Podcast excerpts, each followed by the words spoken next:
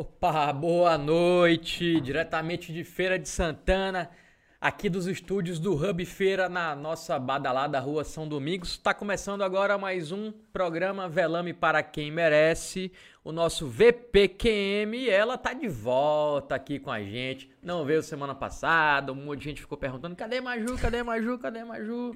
Boa noite, Maju. Seja bem-vinda de volta ao seu trabalho, mãe. Boa noite, Velame. Boa noite, público. E a quem tenha perguntado também. Muito obrigada por me receber de volta, por ter dado essa folga também. Tá vendo? Nem começou, nem começou a trabalhar, já tá folgando. Tá vendo? Trabalhar aqui é bom demais, viu, galera? Toda quarta-feira, você sabe que tem esse compromisso com a gente, 19 horas, aqui discutindo os últimos acontecimentos de feira, entrevistando quem faz Feira de Santana acontecer.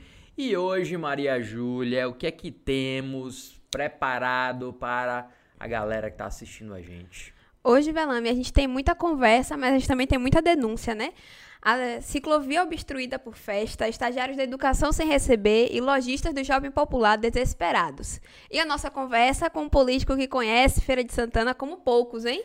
É, isso mesmo. Conhece Feira como poucos. A gente vai entrevistar hoje aqui o Roberto Torinho, ele que já está aqui no nosso estúdio, está aqui do nosso lado. Já já a gente vai falar com ele. Antes, você que estava é, na expectativa de me ver de cara quebrada aí, quebrou a cara. Eu já consertei a cara. O vídeo disfarça aqui um pouquinho os ferimentos. Que Maju até no Twitter foi chamar o povo. Vem ver velando de cara quebrada. Vai ser dessa vez não, viu galera? Antes de começar, eu quero dar uma dica valiosa para você que é empresário em Feira de Santana. Vem aí o maior evento de Instagram para negócios do interior do estado, é o Insta Week. Vai acontecer de 30 de maio a 3 de junho. Venha saber o que é tráfego pago, rios, story, marketing de lançamento e muito mais. E os 50 primeiros inscritos, os 50, viu? 50 primeiros inscritos eles vão ganhar um kit de brinde. Onde é que você vai se inscrever? Aí é muito fácil, aponta o celular para o QR Code que está aí na tela ou vai no link que está na descrição do vídeo. Lembrando que tem pouquíssimas vagas disponíveis. Semana passada já, a gente já anunciou aqui, então um monte de gente já começou a se inscrever. Tem pouquíssimas vagas disponíveis. Se você tiver interesse, vai lá e se inscreve hoje ainda. Sim, Velame, importante isso aí. E eu também posso dar minha dica? Claro, Maju. Ai, você manda aqui, Maju. Vocês já sabem que a gente grava no Hub Feira. Aqui é um espaço de trabalho colaborativo que une diversas startups, agências de comunicação e profissionais de inovação. E aqui tem uma super estrutura para te ajudar a fazer seu negócio crescer, acontecer, né? Então a gente só visita nosso site, o hubfeira.com, nosso site. Ó. Já é tô. A gente é de casa. Já, já é, já sou de casa, então no nosso no site hubfeira.com.br e vem conhecer. É isso aí, o Hub Feira, você pode conhecer sua estrutura agendando uma visita lá no hubfeira.com.br. E lembrando que nosso conteúdo fica disponível no Spotify, né? a gente grava aqui toda quarta-feira, mas você pode ouvir depois e assistir também no YouTube ou no Spotify, quando tá naquela corridinha na Nord, na Getúlio, na Fraga Maia, de boa, você pode ouvir o nosso programa lá no Spotify. E você que ainda não é inscrito no nosso canal, corre lá, se inscreve. A gente conta aí com a sua divulgação, manda nos seus grupos de WhatsApp, porque a gente precisa crescer o nosso canal. Como é que a gente cresce? Com você colaborando e ajudando, se inscrevendo. Lembrando que você só pode comentar no canal se você se inscrever. Então é mais um motivo para você se inscrever no nosso canal. Então vamos lá, vamos ao que interessa, que eu vou apresentar para vocês aqui o nosso convidado de hoje, ele que é advogado, é jornalista, procurador, ex-vereador por sete mandatos, ex-secretário municipal, ex-candidato a prefeito de Feira de Santana e um excelente contador de história, viu? Um excelente contador de história. Quem já teve a oportunidade de sentar numa roda de conversa com ele contando história, não se arrependeu. Roberto Orinho, seja bem-vindo aqui ao VPQM. Pois é, Rafael Velame, um prazer muito grande estar aqui com vocês, Maju, toda a equipe. É, agradeço aqui pelo convite em poder estar aqui no Velame para quem merece, poder conversar com todos aqueles que nos acompanham. Aliás, quero parabenizá-lo antecipadamente não apenas pela audiência, mas pela qualidade dos programas. Sempre acompanho as entrevistas de todos que já passaram e hoje lhe agradecer por esse convite. Pois é, você, eu tenho certeza que quem assistir esse programa vai sair mais rico de conhecimento sobre Feira de Santana. A gente vai falar de política também é, atual, mas vamos bater um papo sobre as coisas antigas de feira, porque Beto é um dos caras que mais conhece a história da política de feira. Fala de anos 80 para cá, ele lembra, tem uma memória sensacional. Eu vou, Beto, antes da gente começar o nosso papo, eu vou para um quadro que a gente tem aqui no programa, mas que é, eu não estreiei ainda. Já está no oitavo programa. A gente tem alguns quadros aqui, você assiste, conhece. A gente tem o, o tweet da semana, a gente tem o Pela Ordem e tem, a gente tem um bronca em quem merece. Então eu vou começar dando uma bronca em quem merece e depois eu converso com você. E também o assunto que eu vou dar a bronca aqui, se você quiser participar também, que eu acho que você vai se interessar, a gente pode já começar a entrevista. Ô diretor, solta aí o nosso bronca em quem merece.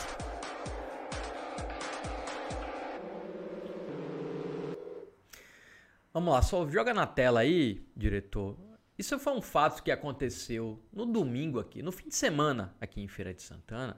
Isso é uma casa de eventos lá da Avenida Norte Cerqueira. Deixa eu só procurar o nome aqui. É um espaço chamado Espaço Mix, que vem realizando eventos aqui na cidade. E aí, rapaz, eles se acharam, estão se achando dono da ciclofaixa que tem na Norte Cerqueira estão usando de estacionamento. E aí o final de semana inteiro foi um monte de gente mandando reclamação, marcando a gente no Instagram para chamar atenção para essa situação que a prefeitura simplesmente ignorou, deixou que acontecesse, porque um evento desse no fim de semana com o carro bloqueando totalmente a ciclofaixa, era para acontecer o quê?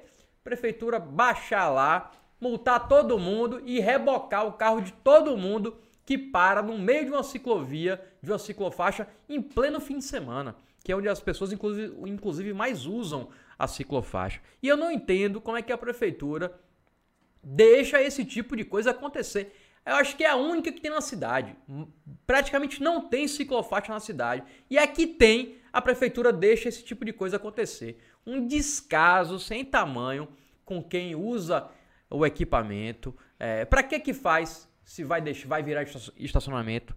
Então, o, a prefeitura deve chamar a atenção do estabelecimento e deve fiscalizar, porque não vai parar de ter festa nesse local, tá tendo festa sempre e isso não pode se repetir. Então, esse é uma das broncas da semana de hoje. Solta outra aí, diretor.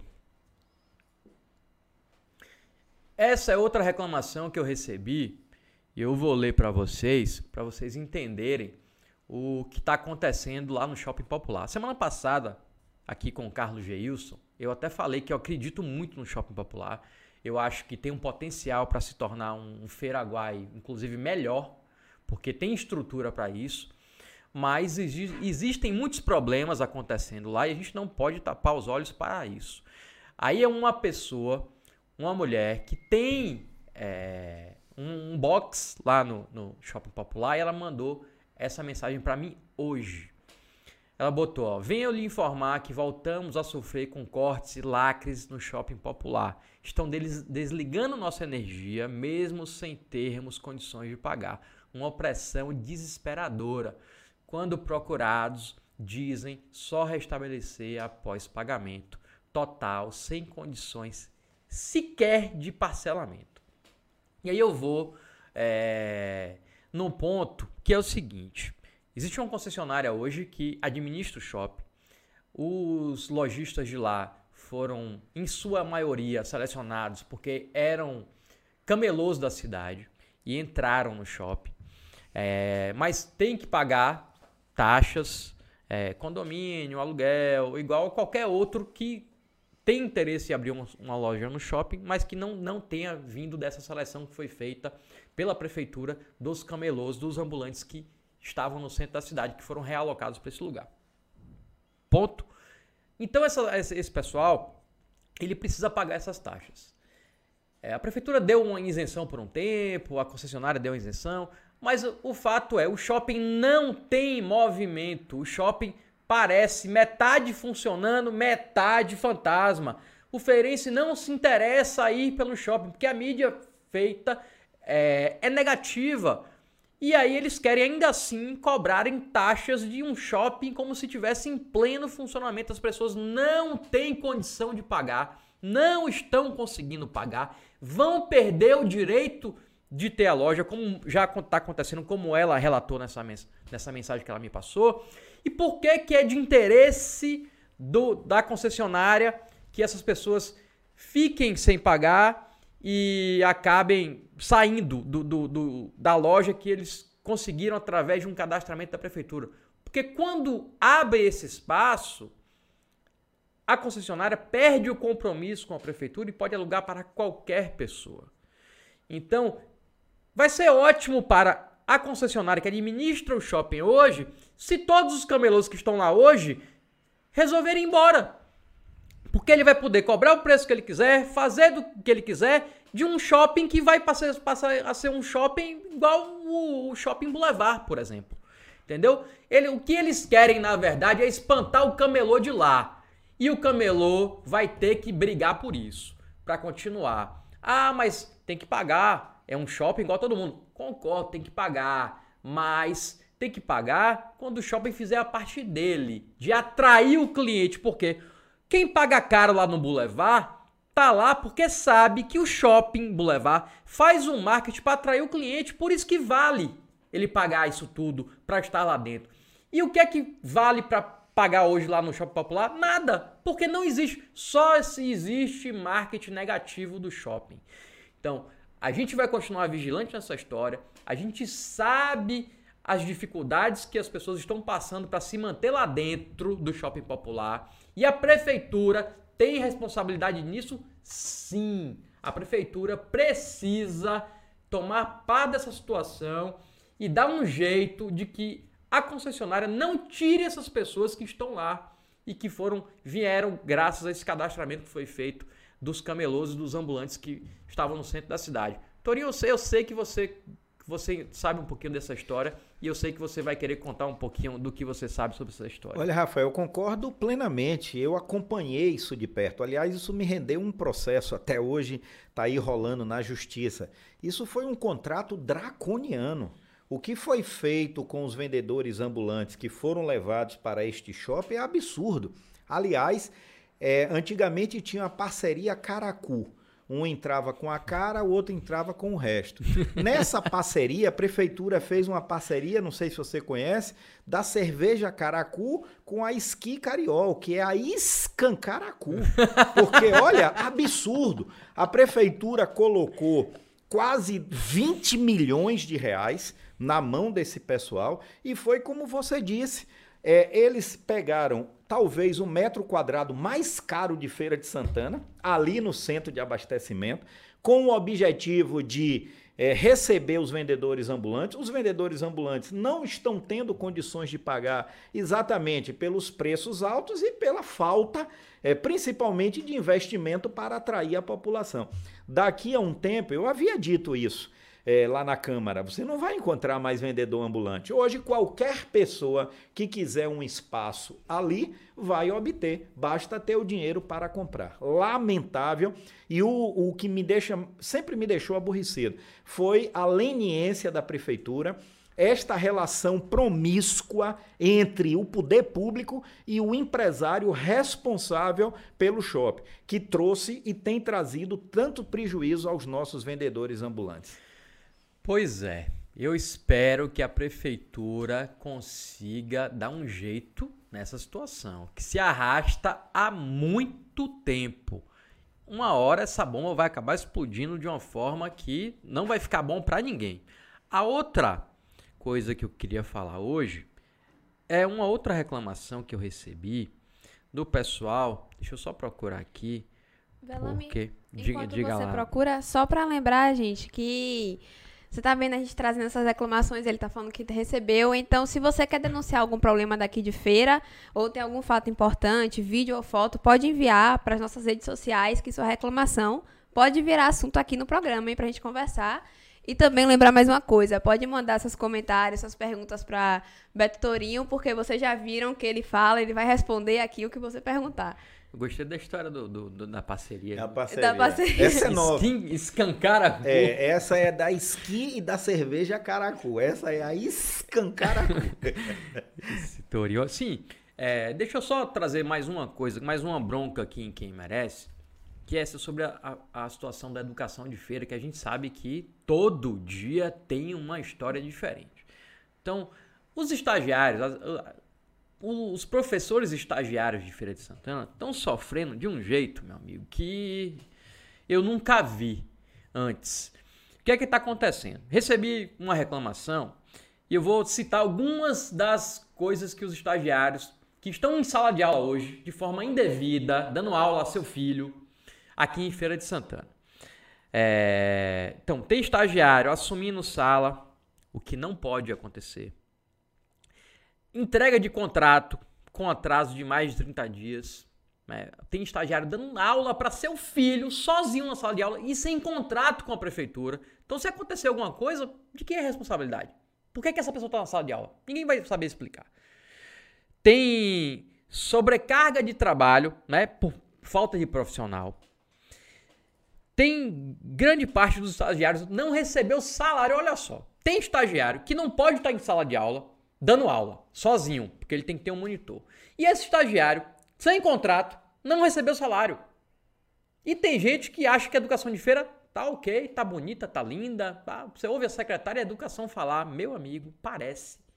Eu tenho feito essa brincadeira, mas é que é verdade. Parece que ela tá falando da Dinamarca. Você ouve a Nasci Paim falar, parece que ela tá falando de um país com que tem um índice de desenvolvimento em educação que é um fenômeno. Só que é feira. E a verdade aparece. E as pessoas estão trazendo a verdade pra gente aqui. Aí tem outra reclamação. Tem estagiário assumindo função fora de área de formação. Que é, por exemplo, é uma pessoa que faz psicologia e está alfabetizando criança. Ela teve no meu programa na Band outro dia e falou: Isso não acontece de jeito nenhum. Mas está acontecendo. Então, secretária, se a senhora não sabe, é, eu até acredito, quando você me falou isso, que você não sabia. Mas tome pé, porque está acontecendo na sua gestão. Faça alguma coisa para que deixe de acontecer, ao invés de ficar só negando. Fica negando, negando. Não, não tem, mas tem. Aí, o, o que é que eles reclamam mais? Falta de estrutura física. Isso, né, tá mais que claro que é uma das maiores reclamações. A prefeitura até anunciou agora um monte de reforma de escola tal, mas tem dois anos de pandemia, escola parada, não faz uma reforma, volta às aulas, vou reformar a escola. Ou, ou incompetência, porque o nome não tem outro nome para isso. Não tem outro nome. O nome disso é incompetência, porque você passa dois anos com a escola fechada. Aí volta às aulas agora, que era o que todo mundo estava pedindo. Aí não, vou parar a aula que vai, vou reformar a escola. Ah, não, porque tem uns processos administrativos. Sim, mas não sabia que ia voltar a aula um dia? Então não tem negócio de desculpa de processo administrativo, não. O dinheiro da educação estava lá, continuou chegando. Não deixou, não sumiu na pandemia, não. Estava lá. Então, é o nome disso é incompetência. Foram incompetentes. Quem paga com isso é o aluno que está aí, né? Tendo que ter aula com a escola sendo reformado. Já aconteceu até um acidente outro dia. Mas vamos lá. A bolsa desse estagiário é 530 reais. Então, a prefeitura está pegando um estagiário, transformando em professor, pagando 530 reais. Quando paga? Viu? Quando paga. Ainda tem esse detalhe. E tem outra reclamação aqui que o pessoal está fazendo, é que escola, tem escola é, que acha que o estudante PCD é responsabilidade exclusiva do estagiário de educação especial. Olha só, as escolas do município tá pegando o estagiário, pegando o aluno PCD, entregando para ele cuidar, sem nenhuma responsabilidade. Então, secretário de educação, vamos acordar. Vamos acordar, porque isso aqui é reclamação só de estagiário. Só de estagiário. Só do que está acontecendo com os estagiários. Com os, al- a- os professores estagiários que estão lá para aprender. Eles estão lá para aprender, estão sendo massacrados pela Secretaria de Educação, pela gestão de Colbert. Porque isso que estão fazendo com os estagiários aí é um massacre para ganhar 530 reais por mês. Então, é, essa é só uma das broncas da semana. Que você viu que hoje teve um monte, né? Teve três, podia ter mais, só que pra gente bater um papo com o Torinho aqui e ter mais um pouquinho de tempo, a gente vai parar só nessas três. Semana que vem vai ter mais.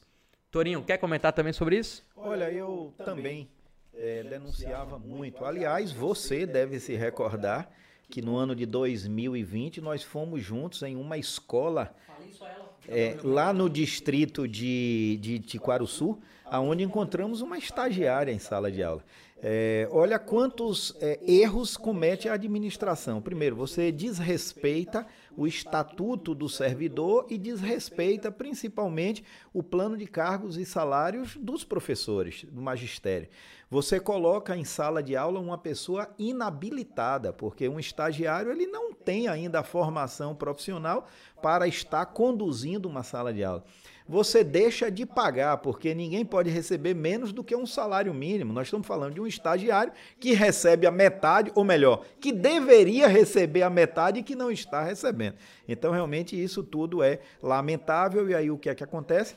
cai o IDEB, o Índice de Desenvolvimento da Educação Básica. Como é que o município vai ter boas notas se você tem exatamente é, tudo isso contribuindo negativamente? Isso, Torinho, que você acabou de lembrar aí, eu comentei até com ela lá no, no, no, dia que ela teve no meu programa, eu não lembrei o nome da escola. Você lembra qual é o nome da escola? Foi Onde foi? A escola Timóteo Ferreira, alguma coisa assim, logo no início da estrada de, de, São, de São Vicente do lado direito. É, você teve lá na, é, Você era vereador na época. Eu era vereador. Aí me chamou, nós Eu fomos, fiz a denúncia na Câmara, lhe convidei. E aí fomos na escola para é. confirmar as denúncias que o Torinho tinha feito na isso foi em 2000. Na, 2000, não, 2020. Já, oh, 2020. Desculpa, 2020. E nós encontramos lá uma estagiária. Aí chegamos na escola, eu, parece brincadeira. Chegamos na escola, tinha uma turma, é, uma escola pequena, tinha uma estagiária apenas. A estagiária falou que ela nunca deu aula com a professora, sempre foi ela sozinha. A merenda escolar ficava dentro da sala de aula, lembra disso? É. Tinha uma goteira na sala de aula. Tava chovendo, inclusive, no dia, as crianças. Tinha fiação exposta é, na exposta, sala de é. aula. É. E aí eu lembro que a gente, eu questionei o secretário de educação, ele disse, não, não, mas a gente vai fechar essa escola.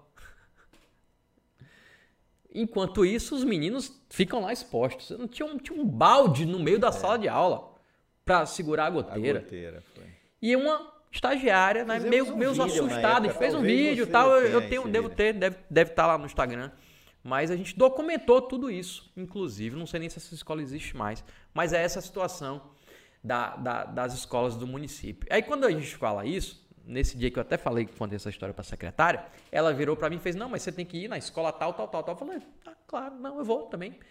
Que eles ficam, pegam, escolhem duas, três escolas que são é, modelos, são lá bonitas, arrumadas e ficam tratando como se fosse o padrão do município, mas não é o padrão do município. O padrão do município é esse padrão aí, de estagiário dando aula, de goteira na sala, de merenda exposta lá no meio da sala de aula. Esse que é o padrão das escolas de Feira de Santana. E é isso que eu quero que as pessoas entendam, porque eu não vou deixar mais essa enganação. Vai ficar essa enganação? Não vai ficar não. Vai, eu vou ficar, começar a desmentir. E eu falei até isso com a, com a, com a secretária no dia. Eu falei, eu vou fazer uma tour nas escolas fazer um tourzinho nas escolas, de surpresa, para começar a ver, e porque a única que a gente foi, saber de escolher uma, foi lá, estagiário. Então, será, será que isso não é o que está acontecendo na maioria das escolas? Mas vamos, vamos voltar um pouquinho no tempo agora, Torino. Vamos voltar um pouquinho no tempo, porque eu queria entender como é que você se tornou vereador aos 24 anos, lá em 1980. Nem, nem eu nem Maju era, era nascida ainda, rapaz. Em 88. Você virou vereador. Como é que a política entrou na sua vida, Torinho? Na realidade, eu sou sobrinho e filho de criação de José Falcão. Eu fui adotado por ele desde os três meses. Minha mãe, irmã dele. Ele, o irmão mais velho, minha mãe, a irmã mais nova. É, quando eu nasci, é, minha mãe tinha ficado muito doente no período do parto e ele então vai fazer uma visita e nessa visita, não, deixa o menino ficar lá enquanto você se recupera e tal. Início eu não voltei mais. E eu cresci num ambiente político.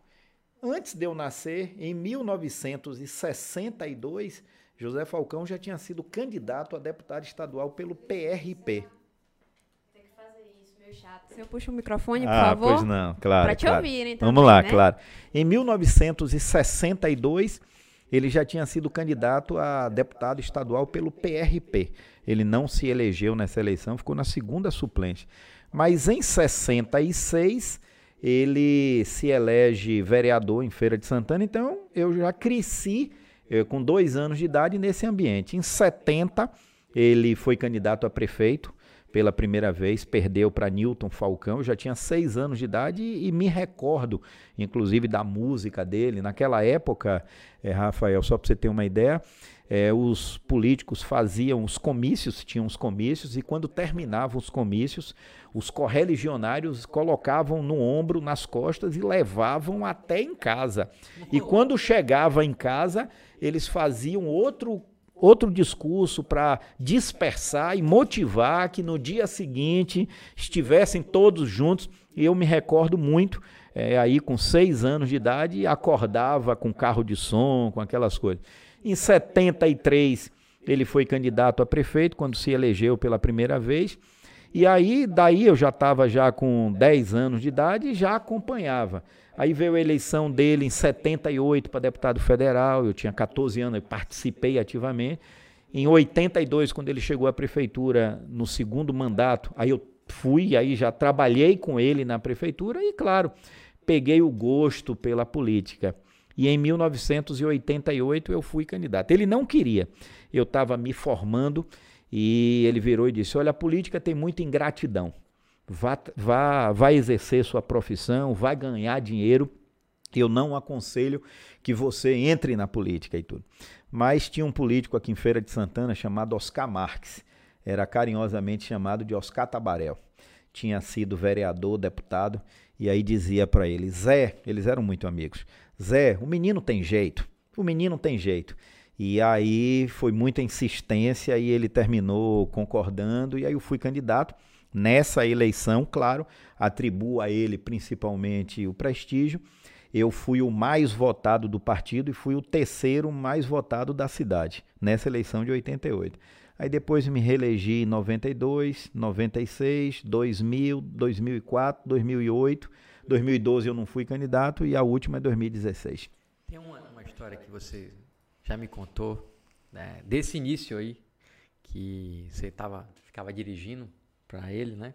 E aí um, alguma vez ele, ele é, você foi corrigir ele É. no caminho errado. Isso foi na, na primeira eleição. Ele era muito sabido, não é? E um nós tínhamos motorista e tudo, ele virou para mim e disse assim: Olha, nós vamos à noite, me lembro como se fosse hoje. Nós vamos fazer a visita a um amigo lá no em Jaíba, lá na localidade do Brandão. E ele virou, pro, dispensou o motorista e foi comigo. Eu já andava com ele e conhecia. E fui até pertinho da casa desse amigo. Era um correligionário dele. Quando era para entrar à direita, eu entrei à esquerda. Aí ele virou para mim e disse assim: É assim que você quer ser político? Não conhece o município? Poxa, eu fui lá, cheguei, eu errei assim, é, uma besteira. Aí tudo bem. Aí veio a eleição de 96, a última eleição dele. E ele disputou com Josué quando ele ganhou para Josué Melo. E nós fomos lá em, lá em Humildes, nós fomos no sepultamento de uma pessoa amiga. E voltamos tarde da noite, estava no, no auge da campanha. E aí, quando nós estávamos voltando, eh, ele aí disse: por aqui. E eu já conhecia, já estava no terceiro mandato, andava bem. Estávamos ali mais precisamente ali na região do Pau Seco. Entrei pelo Ginipapo, saí lá, lá na frente, eh, ali eh, bem próximo do Limoeiro. Eu aí virei para ele e disse: É assim que o senhor quer ser prefeito de feira pela terceira vez? O senhor só conhece por aqui, eu vou lhe levar por outro lugar. Aí ele bateu no. deu um, um tapa assim, brincando, tipo assim, é, aprendeu e tal. E, e com isso, verdade seja dita, eu ando em todos os oito distritos de Feira de Santana. Conheço os povoados, conheço as localidades, todas. Aprendi ao longo da minha vida. É, você, Torinho, já levou essa bronca de Zé Falcão. Então eu vou fazer. Você disse que conhece todo, todos os lugares. Eu vou fazer um teste. Ovo da Ema? Vou fazer um teste. Ovo da Ema, essa história do ovo, Ovo da Ema, da é, Ema, é é. antiga, né? Vou fazer um teste parecido com você. Você sabe onde fica a comunidade de Pica-Pau? Sei, Pica-Pau fica no distrito de Humildes. E você, se quiser saber mais onde fica o Pica-Pau, fica próximo do Doutor, próximo do Fulô. Se você descer um pouquinho mais, você pode ir pelo Almeida. Se você quiser, você tem duas opções lá no distrito de Humildes. Você pode pegar uma região chamada Ferrobilha, sair na Caruara e depois eu lhe explico o resto. Acertou. Então vou fazer, vou fazer outra. Pode. Hoje eu pedi pra um, um político também, experiente, feira, falar, me diga. Não convide para não colocar em situação difícil, Falei. porque precisa de guia para andar em Feira de Santana. Falei, me diga dois lugares, assim, duas comunidades que possa ser que Torinho não, não conheça. Aí ele me falou: Pica-Pau e Camundongo. Conhece Camundongo? Sei também Camundongo. Você tem lá na região também de Humildes, a região do Camundongo, se você quiser saber, você tem aí Caroara, Vila Fluminense, Tanquinho e eu lhe ensino também o, o- outras localidades. Passou no teste de Ô, conhecimento amiga. dos povoados Foram de feira. 28 anos na Câmara e diga-se de passagem, é, no voto de opinião e buscando conhecer a localidade. Infelizmente hoje, a força do dinheiro, as pessoas compram um mandato. Compra mandato de vereador, compra mandato de deputado. A pessoa chega numa eleição como essa, o cara basta ter duas coisas: uma conta bancária boa e um avião. E aí desce na, na cidade, encontra lá uma liderança. Quantos votos você vai me dar aqui? X voto. Quanto é? Quanto vai custar? X. Metade agora, metade depois. E aí, infelizmente, mas os sete mandatos foi, foi conquistado. Tem PHD em Feira de Santana. Ô, Torinho, você passou a vida inteira, né, política, fazendo oposição a Zé Ronaldo. E aí, por conta de uma aliança de Colbert, você fazia parte também do grupo de Colbert, com o Ronaldo, você acabou mudando de grupo, junto com o Colbert na época.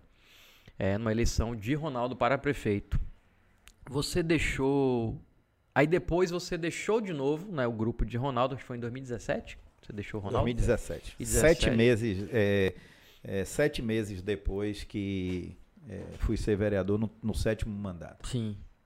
Você acha que essa mudança, né? Você é, passou a vida inteira oposição, aí passou um tempo lá no grupo de Ronaldo e depois saiu de novo.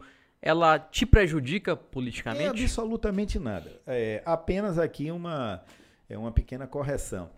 Eu fui vereador sete mandatos. Os seis mandatos eu fui vereador de oposição. Seis. É, o primeiro mandato eu me elegi vereador e se elegeu prefeito de Feira de Santana, Colbert Martins Pai.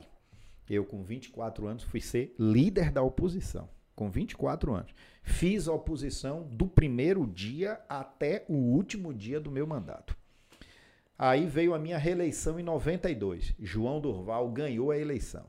Fiz oposição a João Durval os dois anos que ele esteve na prefeitura. Ele renunciou para ser candidato ao governo do estado da Bahia em 94. Assumiu José Raimundo Pereira de Azevedo e eu fiz oposição a José Raimundo. Depois veio a eleição de 96. José Falcão ganhou, mas eu não fiquei na Câmara de Vereadores, eu fui ser secretário. Quando José Falcão faleceu, Clailton Mascarenhas, de trágica memória, rompeu todos os compromissos que nós firmamos. Eu então deixo a secretaria e já volto para a Câmara na condição de vereador de oposição. Aí vem a eleição de 2000. Zé Ronaldo eh, ganha a eleição, eu fui oposição a José Ronaldo. Veio a eleição de 2004, eu fui oposição, me reelegi, ele se reelegeu, eu fui oposição. Em 2008, Tarcísio Pimenta. Fui oposição do primeiro ao último dia no governo de Tarcísio. Em 2012, eu não fui candidato a vereador. Não quis ser candidato a vereador.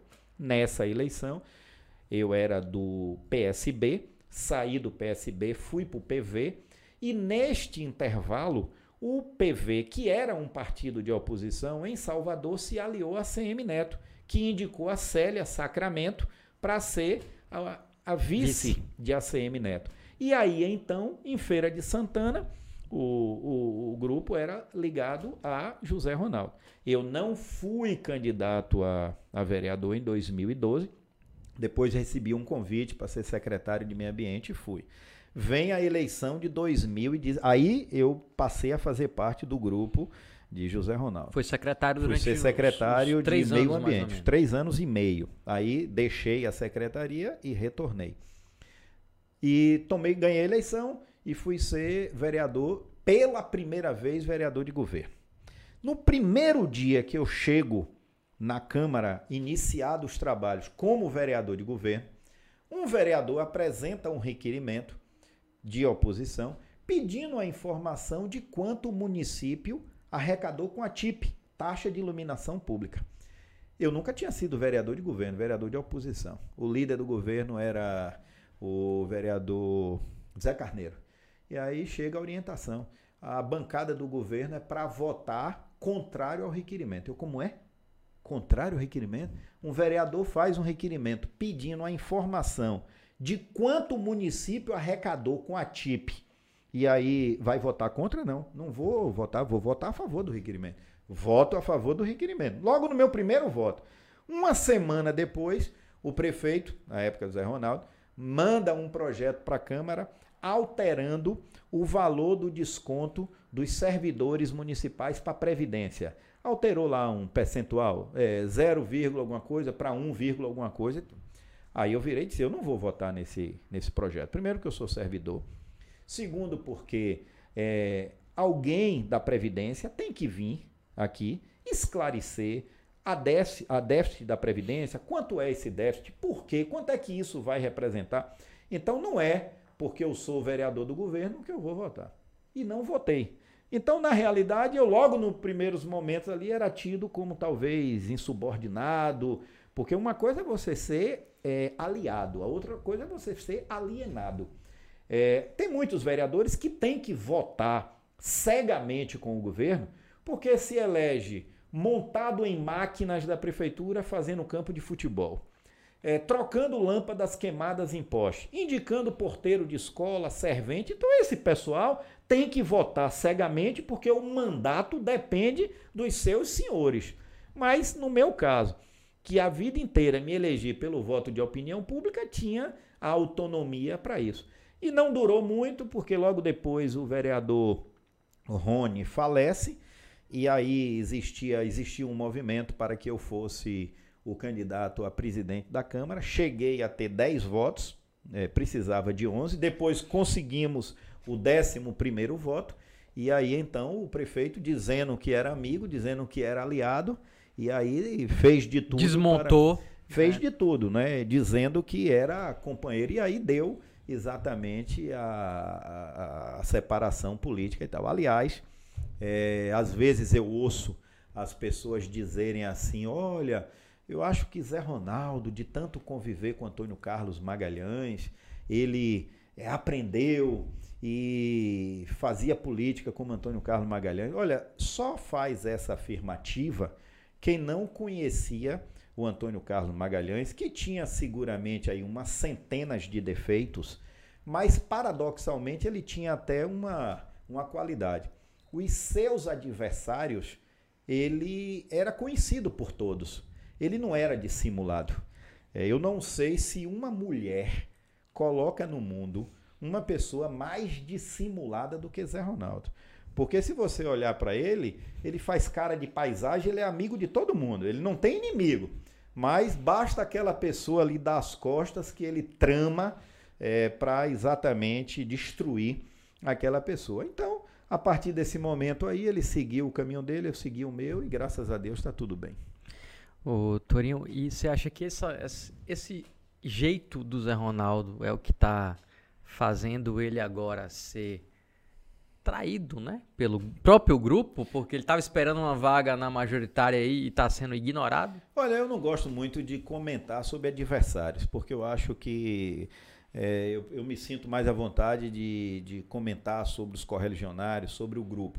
Mas eu tenho um amigo que diz assim: é, quem mexe com fio de escapado, um dia toma choque e tal. E ele, naturalmente, está aí colhendo o que plantou, porque ele fez isso a vida toda. Aliás, aliás, há pouco tempo atrás, eu tomei conhecimento assim, de um episódio e vejo a situação humilhante que o Zé Ronaldo está passando. Ligando para as pessoas, pedindo é, para os seus Me indique a vice. É, olha, diga que eu sou bom, diga que eu sou o candidato ideal. É, tá desesperado, né? E depois de tanto tempo, não sei se merecia ou não, mas talvez minha avó costumava dizer que boa cama faz quem nela se deita, não é? Então, muitas vezes as pessoas, ou quem semeia vento colhe tempestade. Tá aí então, naturalmente, semeando o que plantou ao longo da vida. Ô Torinho, é, em 2020 você foi candidato a prefeito de feira pela primeira vez. E apesar de ter feito uma campanha para prefeito que foi bastante elogiado, né? Eu ouvi várias pessoas falando, ah, Torinho é um ótimo candidato, a, as propostas dele são boas tal. Você teve uma baixa votação. A que você atribui essa baixa votação? O que, que você acha que aconteceu a naquela polarização campanha? entre o candidato do PT e o atual prefeito de Feira de Santana. A aplicação do voto útil. É, por exemplo, quando alguém reconhece as qualidades de outros candidatos, mas diz, poxa, infelizmente não vai ganhar. E aí a gente ouvia dizer: olha, eu vou tampar o meu nariz e vou digitar lá o número tal. Eu vou votar em fulano de tal para cicrano não ganhar. E nisto, você polariza a, a campanha, você cria o voto útil. Não é muito diferente até do que o cenário atual. O né, cenário atual. É, e, e, interessa de qualquer maneira. Olha aí, estão tentando uma terceira via e não vai ter terceira via. Vão ser duas candidaturas mesmo. É, interessa a grande mídia nacional, interessa os grandes é, grupos econômicos, interessa muitas vezes a polarização. Então, o que aconteceu foi isso, e eu reconheço. É, aconteceu momentos da, da campanha que nós chegamos a pontuar com quase nove pontos em pesquisas que foram feitas. Mas a pessoa reconhece e diz, mas eu não vou votar. E aí ele diz o seguinte: ele deixa de votar no melhor e vota em outro para o outro não ganhar. Então, é, é, é isso aconteceu, é verdade. Nós esperávamos uma votação, praticamente a votação que eu tive, muito próxima da, da votação que eu sempre tive para vereador. A cada eleição eu aumentava em torno de mil votos. Eu tive na última, em 2016, como vereador, 4.231 votos. Nessa tive 7 mil, então, é, quase 7 mil. Então, seria mais ou menos aí. Mas foi uma experiência excepcional, não me arrependo. Quero aqui, inclusive, dizer da, da felicidade, do, do companheirismo com Ângelo Almeida, é, que foi o candidato a vice na chapa a lealdade da deputada federal Lídice da Mata, presidente estadual do partido que nos deu todo o apoio. E para mim foi mais um aprendizado. Se desejasse ser candidato a vereador, não tenho dúvida de que teria um mandato renovado, mas tive a coragem de ousar.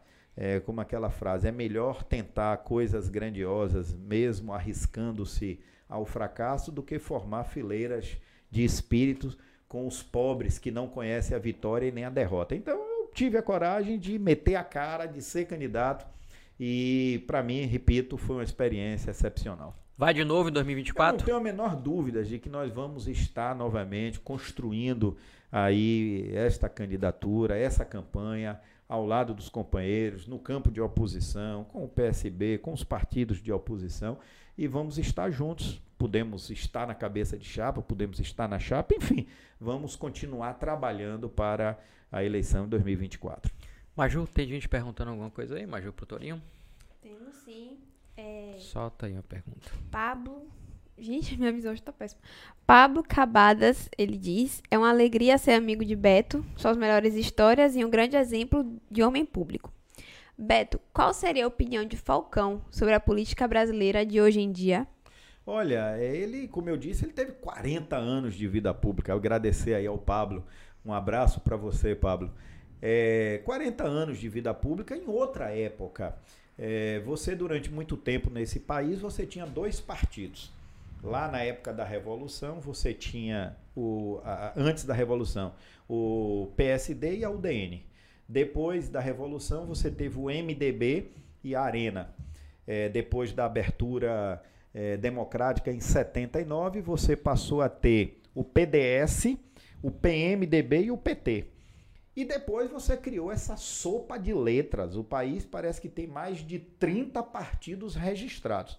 Nem nós que somos políticos não sabemos hoje mais é, dizer a sigla de cada partido. Verdade. E a política virou balcão de negócios. Hoje, uma pessoa muitas vezes não se candidata a nada, mas luta ferozmente para o quê? Presidir um partido.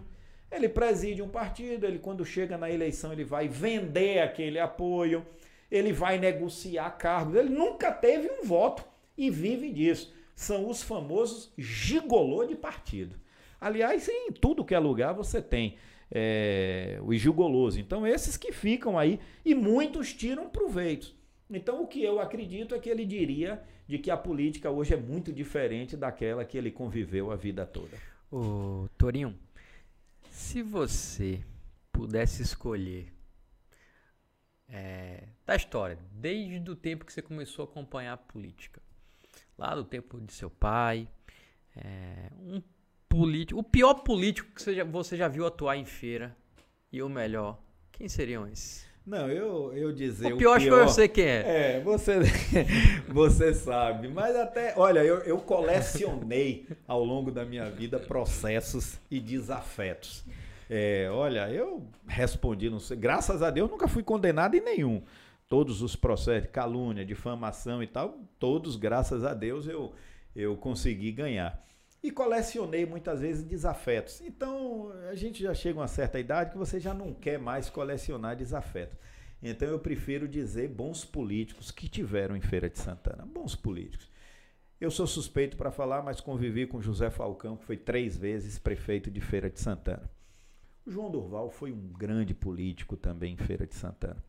Francisco Pinto teve uma influência política muito grande é, muito corajoso, lutou, lutou contra a ditadura, era possuidor assim de uma oratória excepcional. Nós tivemos aqui em Feira de Santana como o Wilson Falcão, é, que era um político amigo, era um político carismático. Oscar Marques, que eu citei aqui, que eu tive a oportunidade, aliás, você é novo, Oscar Marques morava na, na Avenida Senhor dos Passos, e tinha toda uma liturgia. É, as reuniões eram feitas lá na casa dele e aí ele colocava uma, uma toalha vermelha no dia das grandes decisões. Então eu, muitas vezes, ainda com 18, 19 anos, sentava à mesa com políticos já experientes e eu ali sentado, menino, ouvindo, não tinha que dar opinião. E depois eu tive a oportunidade também de sentar a essa mesa, também com a toalha vermelha, em decisões políticas que tinha em Feira de Santana. Então, é, Feira de Santana, sem sombra de dúvidas, teve ao longo dos seus anos políticos que é, enobreceram a vida pública e tal. Também teve muitos aí que daqui a um tempo Feira nem se lembra mais. Graças a Deus. E o, ele não vai falar quem é o pior que ele, que ele acha, não, mas eu vou dar uma dica. Alguém gosta de geleia de pimenta? Beto não gosta, não. Olha, eu, eu gritava lá na tribuna da Câmara e tal. Olha, esse camarada, se continuar na prefeitura, ele vai correr com a prefeitura nas costas e todo mundo gritando: pega, pega, e ele correndo com a prefeitura. Rapaz, foi tanto processo nessa época.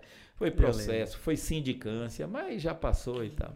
Tem, bom, bons tempos da Câmara de Feira, viu? Era, hoje o pessoal se, diverte, se diverte bastante, mas naquela época era melhor porque o nível era um pouquinho melhor. Um pouquinho não, muito maior. Ô, Maju, tem mais gente perguntando aí, né? Tem sim. Márcio, puxando esse assunto da Câmara, né? Márcio Aguiar, ele diz: Torinho, o senhor foi vereador por vários mandatos em Feira de Santana. Qual sua opinião sobre a atual legislatura? Sempre vemos vários absurdos nas declarações dos edis na bancada. Olha, é, essa pergunta, meu nome dele? Márcio. É muito interessante pelo seguinte: as pessoas falam da qualidade da Câmara de Feira de Santana. Eu sempre faço esse questionamento de forma inversa, dizendo: a quem interessou ao longo dos anos a Câmara que nós temos? É você tem que entender por que, que se elegia não sei quem é, do não sei o quê, não sei quem de não sei quem, porque aqueles que estavam na linha de frente, e aí tem nome, tem, tem identidade e CPF, Zé Ronaldo de Carvalho. Ele, ao longo desses 20 anos, ele procurou a vida inteira dominar, fazer da Câmara um puxadinho da Prefeitura e dessa forma buscava sempre é, com informações privilegiadas. Quanto menos ele, gente preparada tivesse lá, melhor para ele. É isso para ele, era fato.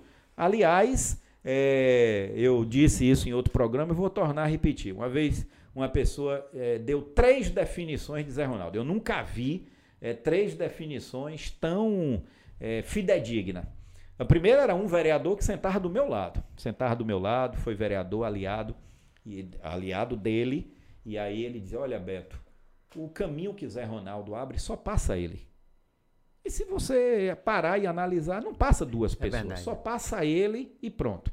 A segunda, esse era um médico que tinha sido amigo dele, depois estava muito zangado com ele. Aí virou para mim e disse: Você sabe o que é que Zé Ronaldo é? Zé Ronaldo é pombo de igreja. Você sabe o que é pombo de igreja? Eu falei: Não, pombo de igreja. Olha, pombo de igreja. Olhe como é. Quando ele está com fome, vem comer na mão.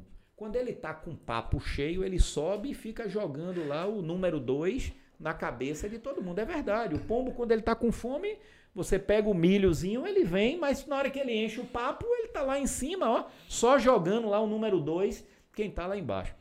E a terceira, uma vez uma pessoa disse: Olha, ele sofre da síndrome de Branca de Neve. Você sabe o que é síndrome de Branca de Neve? Eu falei: Não, que zorra é essa?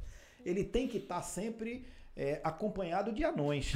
Ele não pode estar acompanhado de pessoas que pensam e tal, porque então tem que estar com os anões. Então, foi isso que fez ao longo dos anos. Então, a Câmara, que muitas vezes as pessoas criticam, é por isso, é porque, é, me diga aí, ao longo dos 20 anos em que ele foi quatro vezes prefeito de feira, me aponte três ou quatro pessoas é, em Feira de Santana é, que não fosse do seu círculo serviçal, a secla, camarilha, que fosse alguém que pensasse e questionasse. Eu acabei de dizer, eu só vivi sete meses lá e tal, que eu não ia votar, um vereador pediu uma informação é, de quanto o município arrecadou com a TIP e votar contrário. Então, ah, agora, eu, graças a Deus, tinha um respaldo perante a população que me conhecia, que me permitia é, ter esse comportamento. E quantos não podem? E aí se sujeitam a isso. Então, o que nós precisamos, claro, é que também os governantes, aqueles que são cabeça de chapa, é, busquem também ter ou apoiar ou dar condições para que pessoas que. É, olha, no passado, só para vocês terem uma ideia, a Câmara de Feira de Santana, vou citar nomes aqui que passaram pela Câmara de Feira de Santana. Em Feira de Santana. É, Roque Aras, Noide Cerqueira, Renato Sá, Hugo Navarro, é, é, Wilson Falcão, Francisco Pinto, Antônio Pinto, que hoje faleceu há pouco tempo, era desembargador. É, Augusto Barreto. Matias. Aí, mais recente, Marialvo Barreto, o próprio Maurício Carvalho, Messias Gonzaga e tantos outros e tal. E, e boa parte, principalmente dessa turma mais recente, às vezes é, Celso Pereira, Osana Leite, é, e conseguiam um mandato apenas. Eram ótimos vereadores, bons vereadores, mas não conseguiam. Primeiro, porque não interessava ao sistema. É, segundo, porque também não eram afeitos ao clientelismo. E a prefeitura, nesses últimos 20 anos em Feira de Santana, serviu para é, é, aprimorar esse sistema que nós temos. É, boa parte desse processo aqui foi, foi, corro, é, foi corroído pelas cooperativas médicas, que fez o que deu, 100 milhões de reais foi desviado, e boa parte desse dinheiro era drenado para alimentar esse processo político viciado. Por que, que você acha que Zé Ronaldo tem um poder tão dominante na cidade aí por simples, tanto tempo? Simples. Primeiro lugar, a longevidade. Ele ficou 20 anos. É, eu estou falando aqui, por exemplo, de Zé Falcão. Zé Falcão foi prefeito três vezes em três décadas diferentes, porque não existia reeleição. Foi prefeito na década de 70, foi prefeito na década de 80, foi prefeito na década de 90. Ficou 30 anos, quer dizer, é, são três décadas. Você tem uma pessoa que ficou 20 anos é, seguido, praticamente.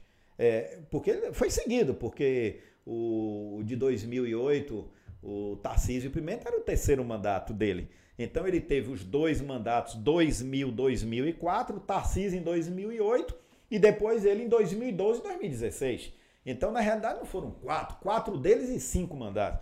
Aí depois veio o Colbert, é, que no, no início do mandato, aí todo mundo imaginava que ele fosse colocar o governo na cara dele. Aí veio a eleição de 2018, é, e aí ficou. É, ninguém sabia o que era. Depois veio a sua reeleição, ficou muito grato ao apoio que recebeu é, do ex-prefeito e terminou essa situação. Então você constrói uma estrutura dessa, se você somar aí, são quantos anos? Vai caminhando para 30 anos seguido em Feira de Santana.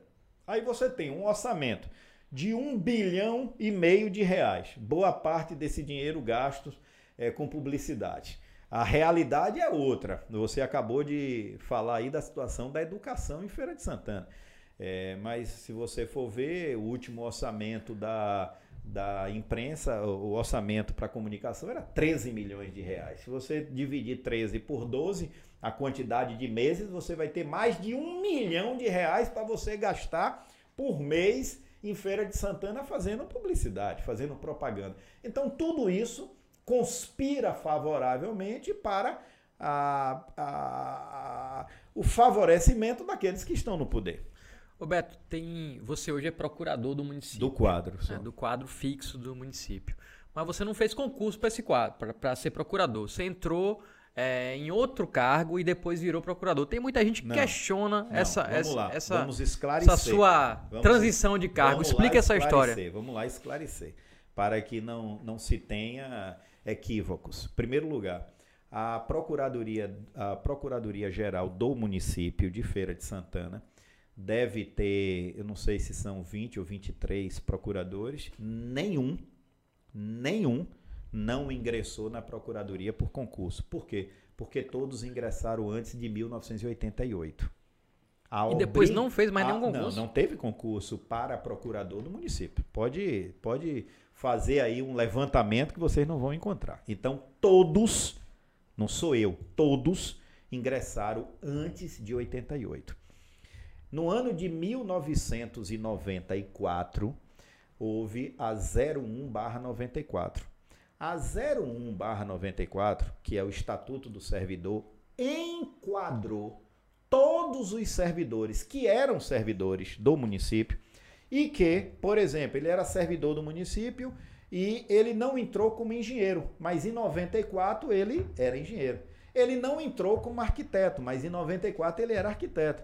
Ele não entrou como odontólogo, mas em 94. Então houve o enquadramento é, dos servidores. Não é apenas em Feira de Santana. Em todos os lugares. Então foi uma no lei. No estado também aconteceu claro, isso. Claro, é uma lei que está lá. Agora, às vezes as pessoas falam e termina confundindo, porque calça é uma coisa que se bota e bota é uma coisa que se calça. Então, são coisas distintas. Então é por esse motivo que, torno a repetir, todos os procuradores do município de Feira de Santana ingressaram antes de 88, antes da Constituição. Não teve concurso. Você... E em 94. Deu informação aí que é importante. Nunca teve concurso para procurador de pra Feira. Para procurador da Procuradoria Geral do município, não. Nunca teve. Porque tem um quadro de procuradores, naturalmente. É, inclusive, alguns é, faleceram há pouco tempo atrás é, faleceu um, um, procurador. E aí, outros já se aposentaram, então vai chegar a hora que vai ter vai que ter, ter o concurso, ter, né? claro. Mas, então, para não ter dúvida, o porquê, e que não fui eu apenas, são todos os servidores. No município você vai encontrar aí uma boa quantidade de servidores que hoje é arquiteto, que hoje é engenheiro, que hoje é, é advogado, que hoje é, é médico, é odontólogo, que entraram e que depois, com a 0194, então houve é, é, é, a efetivação na, dessas pessoas. O, o, Maria, tem mais, mais pergunta aí? Vamos estamos já no- em cima do horário, Já? mas dá, dá- dá ainda pra É? gente bater mais um papinho. Vamos, Vamos estender lá. mais um pouquinho. Temos sim, a gente tem a pergunta e também tem um recado, gente. Curte o nosso, o nosso programa e compartilha, tá certo? Por favor. E Manuel Malvá pergunta, só pela resenha, que não pode faltar, de quem foi a ideia de fazer aquela pergunta desconcertante a Daiane Pimentel em um dos debates? A senhora sabe onde fica bairro tal? Histórico. É, na realidade foi até é, na eleição de 96, a Falcão fez esse debate, essa pergunta ao então candidato Josué Melo. E a, a- a deputada nesse debate aí e tal, e ela conhecia a Feira de Santana mais do que todo mundo, e aí tudo mais, tudo mais, tudo mais. Aí eu perguntei, fui eu que fiz essa pergunta, só pra, como ele disse aí, pra descontrair e tal. E ela respondeu não, né? Ela não sabia. Né? ela disse deu uma que, volta ela lá. disse que não precisava conhecer. não, que pra- não- mas que sabia que não tinha nada e que eu como vereador no final eu disse para ela, olha, vereadora, disse onde era que fica, a deputada disse onde era que ficava e disse que não cabia a mim como vereador fazer muito o que precisava porque quem faz é executivo, né? Seu parceiro de chapa nessa época e atual parceiro de partido, Ângelo Almeida, tá assistindo a gente aqui, mandou Um forte abraço aí, amigo. Eu já disse, fiz um agradecimento, foi uma grande surpresa. É, Ângelo como candidato a vice. Estamos juntos nessa campanha. Aliás, eu vou trazer aqui uma outra informação. Em 1978, olha de 78 para cá, quantos anos já se passaram? Em 78, Feira de Santana elegeu quatro deputados federais. Quatro. Elegeu pelo MDB é, Roque Aras e Chico Pinto. E elegeu pela Arena João Durval e Wilson Falcão. Nesta eleição, José Falcão foi o segundo suplente e, Roque, e, e, e Noide Cerqueira foi o terceiro. Então, Feira ia ter seis deputados federais. Nessa eleição aí, Feira de Santana elegeu cinco deputados estaduais em 78. Elegeu, elegeu Hugo Navarro, Gerson Gomes, Augusto Matias, é, mais dois, que é Áureo Filho, é, e mais um que agora a memória me traz. Não sei se foi Luciano na de 78, Luciano Ribeiro, Ribeiro. que foi deputado. Eu acho que completei a lista. Olha hoje, 2022, nós só temos na Câmara Federal o deputado o Zé Neto, é, com a votação aqui de Feira de Santana, e na, na Assembleia Legislativa também é, o deputado Carlos Geils, que depois assumiu. Não é deputado hoje. É né? isso. É, Ângelo Almeida, que está no mandato, e Arimateia, que é tido É. como de feira, mas é, ligado à Igreja é igreja. Universal, o domicílio eleitoral em Feira de Santana. Então, feira não pode abrir mão é, é, de Por que, ter. que você não, não se joga aí? Olha, na- não, eu, eu estava. Nunca foi candidato a deputado por quê? eu fui candidato a deputado. é, você nasceu em que ano? 8-2. Pois é, eu fui candidato em 98. Em 98 eu fui candidato, fiquei na terceira suplência. É, e de lá para cá eu, não, eu não, não precisava ser candidato a deputado para garantir eleição de vereador. Nessa eleição eu gostaria muito, estava construindo a campanha, mas aconteceu algumas modificações. É, o partido ia entrar na federação, depois não entrou na federação, depois houve a diminuição que um deputado federal saiu, só ficou com mandato a deputada Lides, mas nessa eleição nós vamos estar juntos, é, renovando e reforçando o mandato do amigo deputado estadual Ângelo Almeida e para a deputada federal, a deputada Lides da Mata. Mais uma mensagem aqui, o João Vitor. João Vitor do Vale. Betorinho foi um, Demais, foi um muito. vereador da política antiga que manteve um nível de respeito intelectual nas suas atuações. Hoje a Câmara de Feira envergonha a cada sessão, sobretudo pela falta de propósito. O doutor é João Vitor hoje é médico, filho de João Inácio Cerqueira do Vale, morava aqui no final dessa rua aqui, ah, da, da São Domingos. conhece os distritos. O nome da- da ainda mãe. sabe onde o povo mora. O nome da mãe é Aônia do Vale. É, e conheço os tios, as tias, um grande médico e uma pessoa que eu também vi desde menino. E agradeço as palavras aí do amigo João Vitor. Ô Beto, só pra gente encerrar já estouramos nosso tempo aqui. Você falou muito de Zé, Zé, né? Zé Ronaldo, Zé Ronaldo, Zé Ronaldo. E Zé Neto, como é a sua relação com ele? É boa, eu tenho uma boa relação com o Zé Neto. É, desejo que ele se reeleja deputado. Acho que Feira de Santana tem que ter e aumentar ainda mais a representatividade. Poderia ser melhor. Zé Neto ainda precisa amadurecer muito, principalmente para saber conviver com os correligionários, com os parceiros. Porque com os adversários, cada um luta da maneira que acha que deve lutar, mas principalmente com os parceiros. Vou, vou fazer aqui uma crítica, e quando você é amigo, você faz crítica. A oposição em Feira de Santana hoje não é maior e parte da culpa foi como Zé Neto se comportou ao longo do tempo.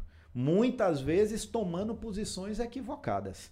E quando você toma é, posições equivocadas, perdem todos.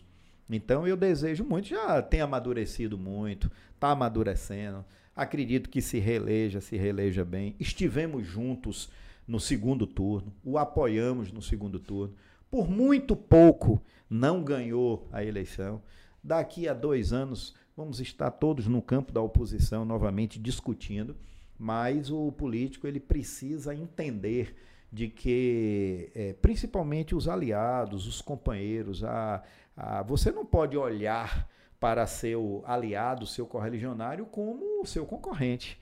É, você está no mesmo campo, todos estão concorrendo, mas no mesmo campo. E isso aí realmente ele é, precisa evoluir um pouco mais. Depois eu converso pessoalmente com ele. Esse, essa crítica que você faz, Azaneto, é que eu mais ouço e como né, quem acompanha a política é, o que eu mais percebo também. Zé Neto, ele parece que ele trata os adversários melhor do que ele trata os aliados. E é por isso que tanta gente se afasta dele ao longo da vida política. Você não consegue ver ninguém ficando muito tempo com, com o Zé Neto. É, isso e é uma coisa que ao longo de 20 anos, se você for olhar quem abandonou ele nesse caminho. É, e amigos. grandes nomes é, da amigo, claro, você tem aí Marialvo Barreto, você tem Beldes, você tem o próprio Messias Gonzaga Isso. e outros companheiros, Ângelo. Quer dizer, é, como é que você está no mesmo campo? Se tivesse todo mundo junto, claro, né, perfeito, não é? Forte. Mas ainda fala... tem tempo para amadurecer.